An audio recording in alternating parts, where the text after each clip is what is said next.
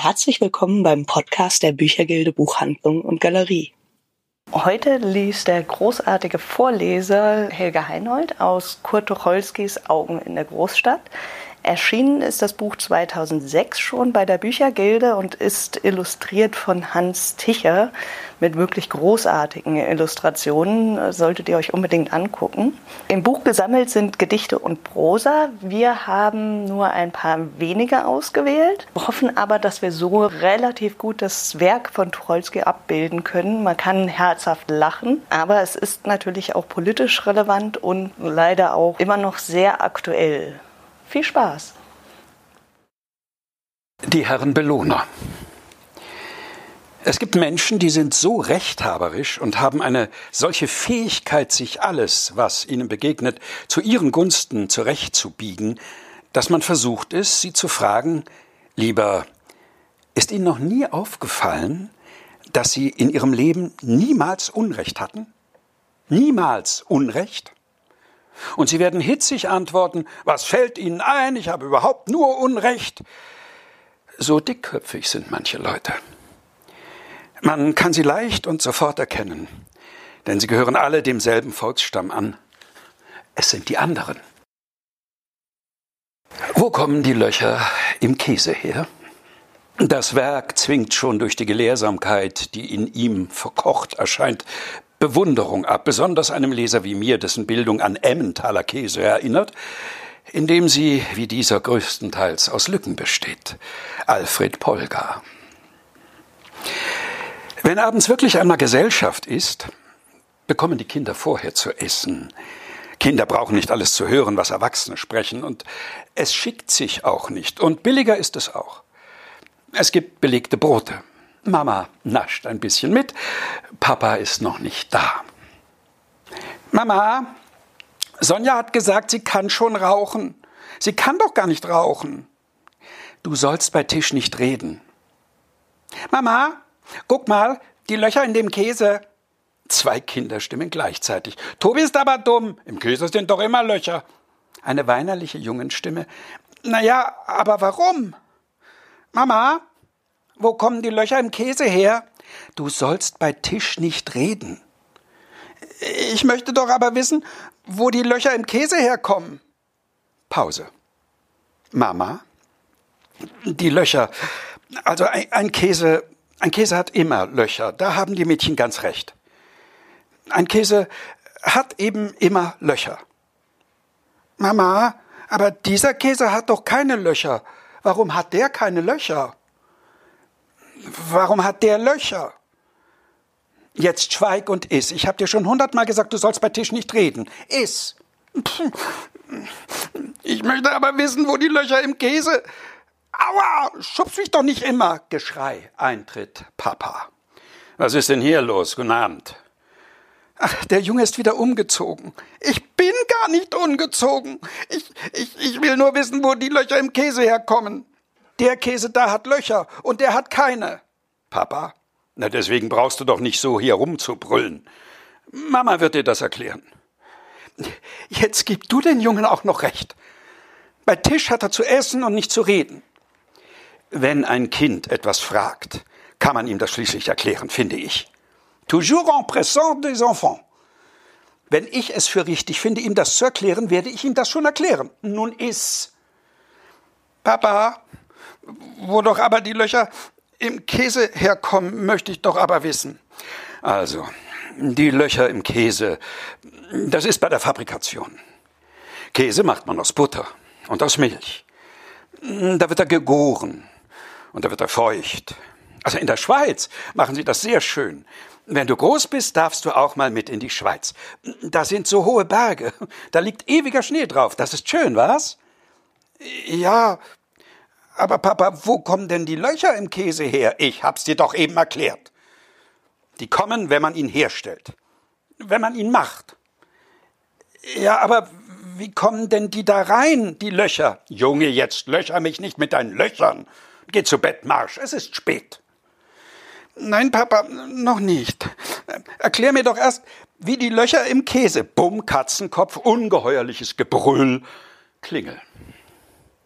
Onkel Adolf. Guten Abend, guten Abend, Margot. Na, na, wie geht's? Was machen die Kinder? Tobi, was schreist du denn so? Ich will wissen, sei still. Er will wissen, also jetzt bring bitte den Jungen ins Bett und lass mich mit den Dummheiten in Ruhe. Komm, Adolf, wir gehen so lange ins Herrenzimmer. Hier wird gedeckt. Onkel Adolf? Gute Nacht, gute Nacht. Na, alter Schreihals, nun hör doch bloß mal. Was hat er denn? Margot wird mit ihm nicht fertig. Er will wissen, wo die Löcher im Käse herkommen, und sie hat's ihm nicht erklärt. Hast du's ihm denn erklärt? Natürlich hab ich's ihm erklärt. Danke, ich rauche jetzt nicht. Sage mal, weißt du denn, wo die Löcher herkommen? Na, das ist aber eine komische Frage. Natürlich weiß ich, wo die Löcher im Käse herkommen. Die entstehen bei der Fabrikation, äh, durch die Feuchtigkeit. Das ist doch ganz einfach. Na, mein Lieber, da hast du dem Jungen aber ein schönes Zeug erklärt. Das ist doch überhaupt keine Erklärung. Na, nimm's mir nicht übel. Du bist aber komisch. Kannst du mir denn erklären, wo die Löcher im Käse herkommen? Gott sei Dank kann ich das. Also bitte? Also, die Löcher im Käse entstehen durch das sogenannte Casein, was in dem Käse drin ist. Das ist doch Quatsch. Das ist kein Quatsch. Das ist wohl Quatsch, denn mit dem Casein hat das überhaupt nichts zu tun. Guten Abend, Martha. Guten Abend, Oskar. Bitte nimm Platz. Na, wie geht's? Überhaupt nichts zu tun? Was streitet ihr euch denn darum? Nun bitt ich dich um alles in der Welt, Oskar. Du hast doch studiert und bist Rechtsanwalt. Haben die Löcher im Käse irgendetwas mit Casein zu tun? Oskar? Nein. Äh, die Käse im Löcher, äh, ich wollte sagen, die Löcher im Käse rühren daher, also die kommen daher, dass sich der Käse durch die Wärme bei der Gärung zu schnell ausdehnt. Hohngelächter der plötzlich verbündeten reisigen Helden Papa und Onkel Adolf. Haha, haha, haha. Na, das ist eine ulkige Erklärung. Der Käse dehnt sich aus. Hast du das gehört? Eintritt Onkel Sigismund, Tante Jenny, Dr. Guckenheimer und Direktor Flackeland. Großes Guten Abend, Guten Abend geht's, unterhalten uns gerade sogar riesig komisch, ausgerechnet Löcher im Käse. Es wird gleich gegessen, also bitte, dann erkläre doch du. Onkel Sigismund. Also, die Löcher im Käse kommen daher, dass sich der Käse bei der Gärung vor Kälte zusammenzieht anschwellendes Rhabarber, Rumor, dann großer Ausbruch mit vollbesetztem Orchester. Haha, vor Kälte. Hast du schon mal kalten Käse gegessen? Gut, dass Sie keinen Käse machen, Herr Apollant. Vor Kälte. Haha. Onkel Siegesmund beleidigt ab in die Ecke. Dr. Guggenheimer, bevor man diese Frage entscheiden kann, müssen Sie mir erst mal sagen, um welchen Käse es sich denn überhaupt handelt. Das kommt nämlich auf den Käse an. Mama, um Emmentaler. Wir haben ihn gestern gekauft. Also Martha, ich kaufe jetzt immer bei Danzel. Mit Mischewskis bin ich nicht mehr so zufrieden. Der hat uns neulich Rosinen nach oben geschickt. Die waren ganz Dr. Guggenheimer. Also wenn es Emmentaler war, dann ist doch die Sache ganz einfach. Emmentaler hat Löcher, weil er ein Hartkäse ist. Alle Hartkäse haben Löcher. Dr. Flackeland, meine Herren, da muss wohl wieder mal ein Mann des praktischen Lebens kommen. Die Herren sind ja größtenteils Akademiker. Niemand widerspricht. Also die Löcher im Käse sind Zerfallsprodukte beim Gärungsprozess. Ja, der, äh, der Käse zerfällt eben, weil der Käse, alle Daumen sind nach unten gerichtet. Das Volk steht auf, der Sturm bricht los. Das weiß ich auch. Mit chemischen Formeln ist die Sache doch nicht gemacht. Eine hohe Stimme. Habt ihr denn kein Lexikon? Sturm auf die Bibliothek.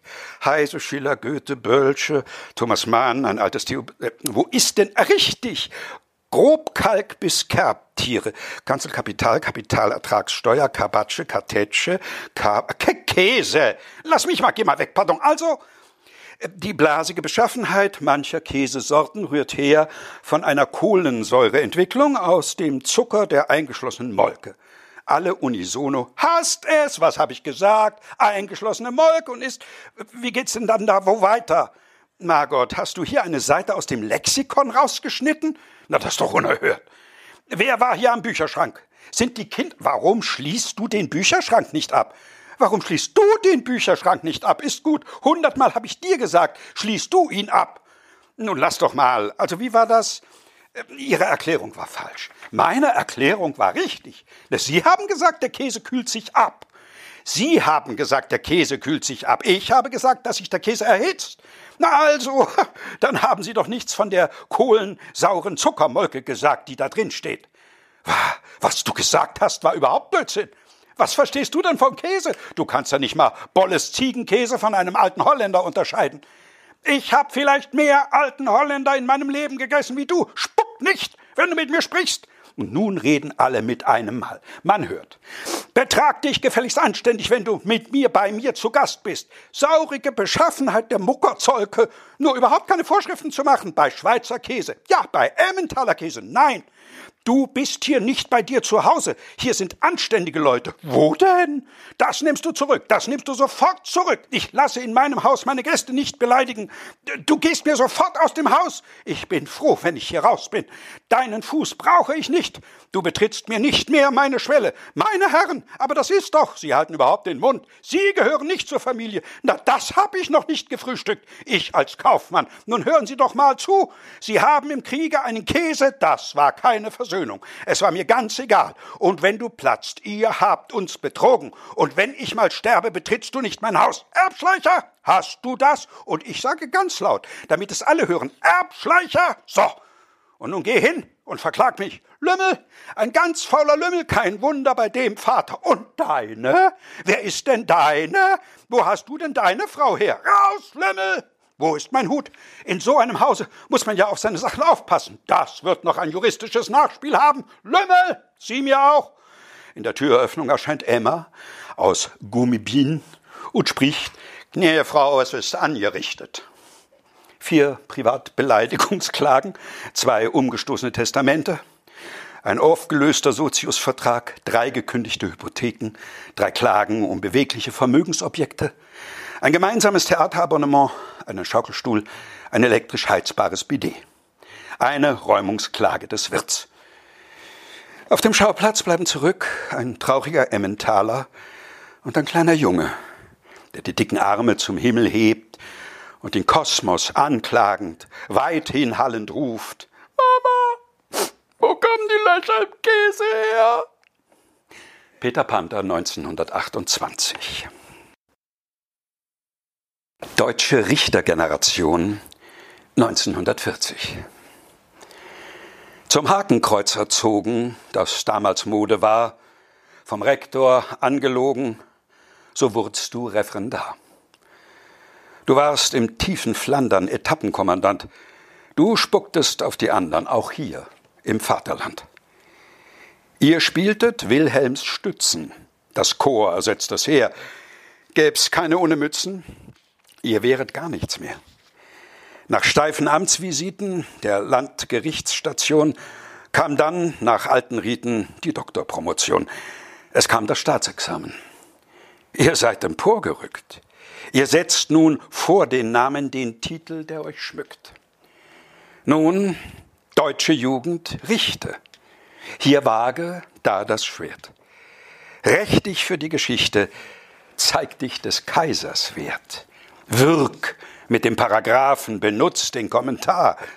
Du musst den Landsmann strafen, der kein Totone war. Setzt auf das Samtbarettchen. Das Volk, es glaubt an dich. Justitia, das Kokettchen, schläft gern beim Ludewig. Du gibst dich unparteilich am Strafgesetzbuchband. Du bist es nicht. Nur freilich, Juristen sind gewandt. Du wirst des Rechtes Künder, dich kriegt man nicht für Geld. Gott gnad dem armen Sünder, der dir in die Finger fällt. Ich grüße dich, wunderbare Zukunft der Richterbank. Du nennst das einzig wahre Rechtsspruch nach Stand und Rang. Ihr wählt euch eure Zeugen, ihr sichert den Bestand. Wo sich euch Rechte beugen, ist euer Vaterland. Theobald Tiger, 1921. Die Reichswehr. Dies soll hier nur stehen, um in acht Jahren einmal zitiert zu werden. Und auf das ihr dann sagt, ja, das konnte eben keiner voraussehen. Ich halte es für meine Pflicht, noch einmal die beiden sozialdemokratischen Parteien auf die Gefahr aufmerksam zu machen, die von der Reichswehr droht. Die Truppe in hundert und aberhundert überflüssige Detachements gegliedert, überflüssig ihrer Quantität, überflüssig ihrer Qualität nach, liegt hauptsächlich in kleinen und kleinsten Orten, damit die Herren unter sich sind. Der Drill ist genauso wie unter dem Kaiser. Nein, er ist schlimmer, verschärfter, bösartiger, der Zeit noch mehr ins Gesicht schlagend als schon damals. Ich habe Nachrichten, die alle dasselbe besagen. Viele Offiziere politisieren, schikanieren, sind Gegner der Republik. Und die Leute fürchten sich. Sie fürchten sich vor dienstlichen Unannehmlichkeiten.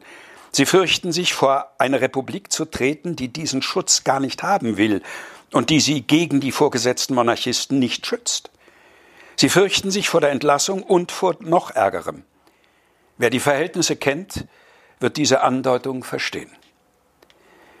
In den Soldatenzimmern wimmelt es von kaiserlichen Abzeichen, von Kaiserbildern, von nationalistischen Broschüren und Zeitungen. Die Offiziere, ältere Generalstäbler oder sehr junge Herren pflegen genau dieselbe Lebens- und Staatsauffassung, deren Rückständigkeit uns in jenes Unglück gestürzt hat. Ihre politische Zuverlässigkeit verträgt keine Prüfung. Der Milliardenetat geht Jahr um Jahr mit schönen Sparsamkeitsreden begleitet im Reichstag durch. Die Abgeordneten der Mehrheitssozialdemokratie versagen bei Wehrfragen in den Ausschüssen und im Plenum. Die Unabhängigen allein schaffen es nicht. Wirklich sachverständige Militärspezialisten scheint es nicht zu geben. Jedenfalls merkt man nichts von ihnen. Fast gänzlich unbeachtet in aller Stille reift hier ein Werk, das heute noch abzutöten ist. Über die Notwendigkeit einer Reichswehr lässt sich streiten. Über die Beschaffenheit dieser Reichswehr gibt es nur eine Meinung, sie muss geändert werden. Gessler zählt nicht, denn er ist nicht Herr über seine Leute. Er hat alle Eigenschaften Noskes, ohne dessen Schlimme, also gar keine. Einst wird kommen der Tag, wo wir hier etwas erleben werden, welche Rolle die Reichswehr bei diesem Erlebnis spielen wird, beschreiben alle Kenner auf gleiche Weise. Der Kapp-Putsch war eine missglückte Generalprobe. Die Aufführung ist verschoben.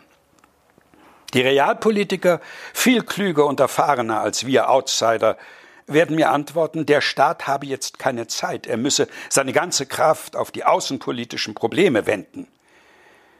Ich will aber nicht in acht Jahren hier eine Serie Standgerichte haben, die die gewissen raschen Kneifer nicht, wohl aber alle anderen treffen werden. Ich will nicht meine Steuern für Menschen ausgeworfen wissen, die nichts anderes im Kopf haben als ihre überlebte Zeit und ihre Ideale, Ideale, deren Unwert nur noch von ihren forschen Vertretern übertroffen wird. Ich will nicht. Viele wollen nicht. Und ich halte es für eine Pflichtverletzung der beamteten und gewählten Volksvertreter, sich auf Meldungen zu verlassen, die verlogen sind, und auf Gruppen zu hören, die warten und warten. Ihre Zeit kommt. Bedankt euch in acht Jahren bei dieser Regierung, diesem Staatsrat, diesem Reichstag. Ignaz Wrobel, 1922 Rosen auf den Weg gestreut. Ihr müsst sie lieb und nett behandeln. Erschreckt sie nicht, sie sind so zart. Ihr müsst mit Palmen sie umwandeln, getreulich ihrer Eigenart. Pfeift eurem Hunde, wenn er kläfft. Küsst die Faschisten, wo ihr sie trefft. Wenn sie in ihren Sälen hetzen, sagt Ja und Amen, aber gern. Hier habt ihr mich, schlagt mich in Fetzen. Und prügeln Sie, so lobt den Herrn, denn prügeln ist doch Ihr Geschäft. Küsst die Faschisten, wo ihr sie trefft. Und schießen Sie, oh du lieber Himmel, schätzt ihr das Leben so hoch ein? Das ist ein Pazifistenfimmel. Wer möchte nicht gerne Opfer sein? Nennt sie die süßen Schnuckerchen, gebt ihnen Bonbons und Zuckerchen und verspürt ihr auch in eurem Bauch den Hitlerdolch tief bis zum Heft Küsst die Faschisten, küsst die Faschisten, küsst die Faschisten, wo ihr sie trefft. Theobald Tiger 1931. Zur soziologischen Psychologie der Löcher. Dass die wichtigsten Dinge durch Röhren getan werden, Beweise Erstlich die Zeugungsglieder, die Schreibfeder und unser Schießgewehr. Lichtenberg. Ein Loch ist da, wo nichts ist. Das Loch ist ein ewiger Kompagnon des Nichtlochs. Loch allein kommt nicht vor, so leid es mir tut. Wäre überall etwas, dann gäbe es kein Loch, aber auch keine Philosophie und erst recht keine Religion, als welche aus dem Loch kommt. Die Maus könnte nicht leben ohne es, der Mensch auch nicht. Es ist beider letzte Rettung, wenn sie von der Materie bedrängt werden. Loch ist immer gut. Wenn der Mensch Loch hört, bekommt er Assoziationen. Manche denken an Zündloch, manche an Knopfloch und manche an Goebbels. Das Loch ist der Grundpfeiler dieser Gesellschaftsordnung und so ist sie auch. Die Arbeiter wohnen in einem finstern, stecken immer eins zurück und wenn sie aufmucken, zeigt man ihnen, wo der Zimmermann es gelassen hat. Sie werden hineingesteckt und zum Schluss überblicken sie die Reihe dieser Löcher und pfeifen auf dem letzten. In der Ackerstraße ist Geburt Fluch. Warum sind diese Kinder auch gerade aus diesem gekommen? Ein paar Löcher weiter und das Assessorexamen wäre ihnen sicher gewesen. Das Merkwürdigste an einem Loch ist der Rand. Er gehört noch zum Etwas, sieht aber beständig in das Nichts. Eine Grenzwache der Materie. Das Nichts hat keine Grenzwache. Während den Molekülen am Rande eines Loches schwindlig wird, weil sie in das Loch sehen, wird den Molekülen des Lochs festlich. Dafür gibt es kein Wort, denn unsere Sprache ist von den Etwas-Leuten gemacht. Die Lochleute sprechen ihre eigene. Das Loch ist statisch. Löcher auf Reisen gibt es nicht. Fast nicht. Löcher, die sich vermählen, werden ein eines, einer der sonderbarsten Vorgänge unter denen, die sich nicht denken lassen. Trenne die Scheidewand zwischen zwei Löchern. Gehört dann der rechte Rand zum linken Loch oder der linke zum rechten? Oder jeder zu sich oder beide zu beiden? Meine Sorgen möchte ich haben. Wenn ein Loch zugestopft wird, wo bleibt es dann? Drückt es sich seitwärts in die Materie oder läuft es zu einem anderen Loch, um ihm sein Leid zu klagen? Wo bleibt das zugestopfte Loch? Niemand weiß das. Unser Wissen hat hier eines. Wo ein Ding ist, kann kein anderes sein. Wo schon ein Loch ist, kann da noch ein anderes sein? Und warum gibt es keine halben Löcher? Manche Gegenstände werden durch ein einziges Löchlein entwertet. Weil an einer Stelle von ihnen etwas nicht ist, gilt nun das ganze Übrige nichts mehr. Beispiele ein Fahrschein, eine Jungfrau und ein Luftballon. Das Ding an sich muss noch gesucht werden. Das Loch ist schon an sich. Wer mit einem bei einem Loch stäke und mit dem anderen bei uns, der allein wäre wahrhaft weise. Doch soll dies noch keinem gelungen sein. Größenwahnsinnige behaupten, das Loch sei etwas Negatives. Das ist nicht richtig. Der Mensch ist ein Nicht-Loch. Und das Loch ist das Primäre. Lochen Sie nicht, das Loch ist die einzige Vorahnung des Paradieses, die es hienieden gibt. Wenn Sie tot sind, werden Sie erst merken, was Leben ist. Verzeihen Sie diesen Abschnitt. Ich hatte nur zwischen dem vorigen Stück und dem nächsten ein Loch ausfüllen wollen. Kaspar Hauser 1931. Das war der Podcast der Büchergilde Buchhandlung und Galerie. Vielleicht hören wir uns bald wieder.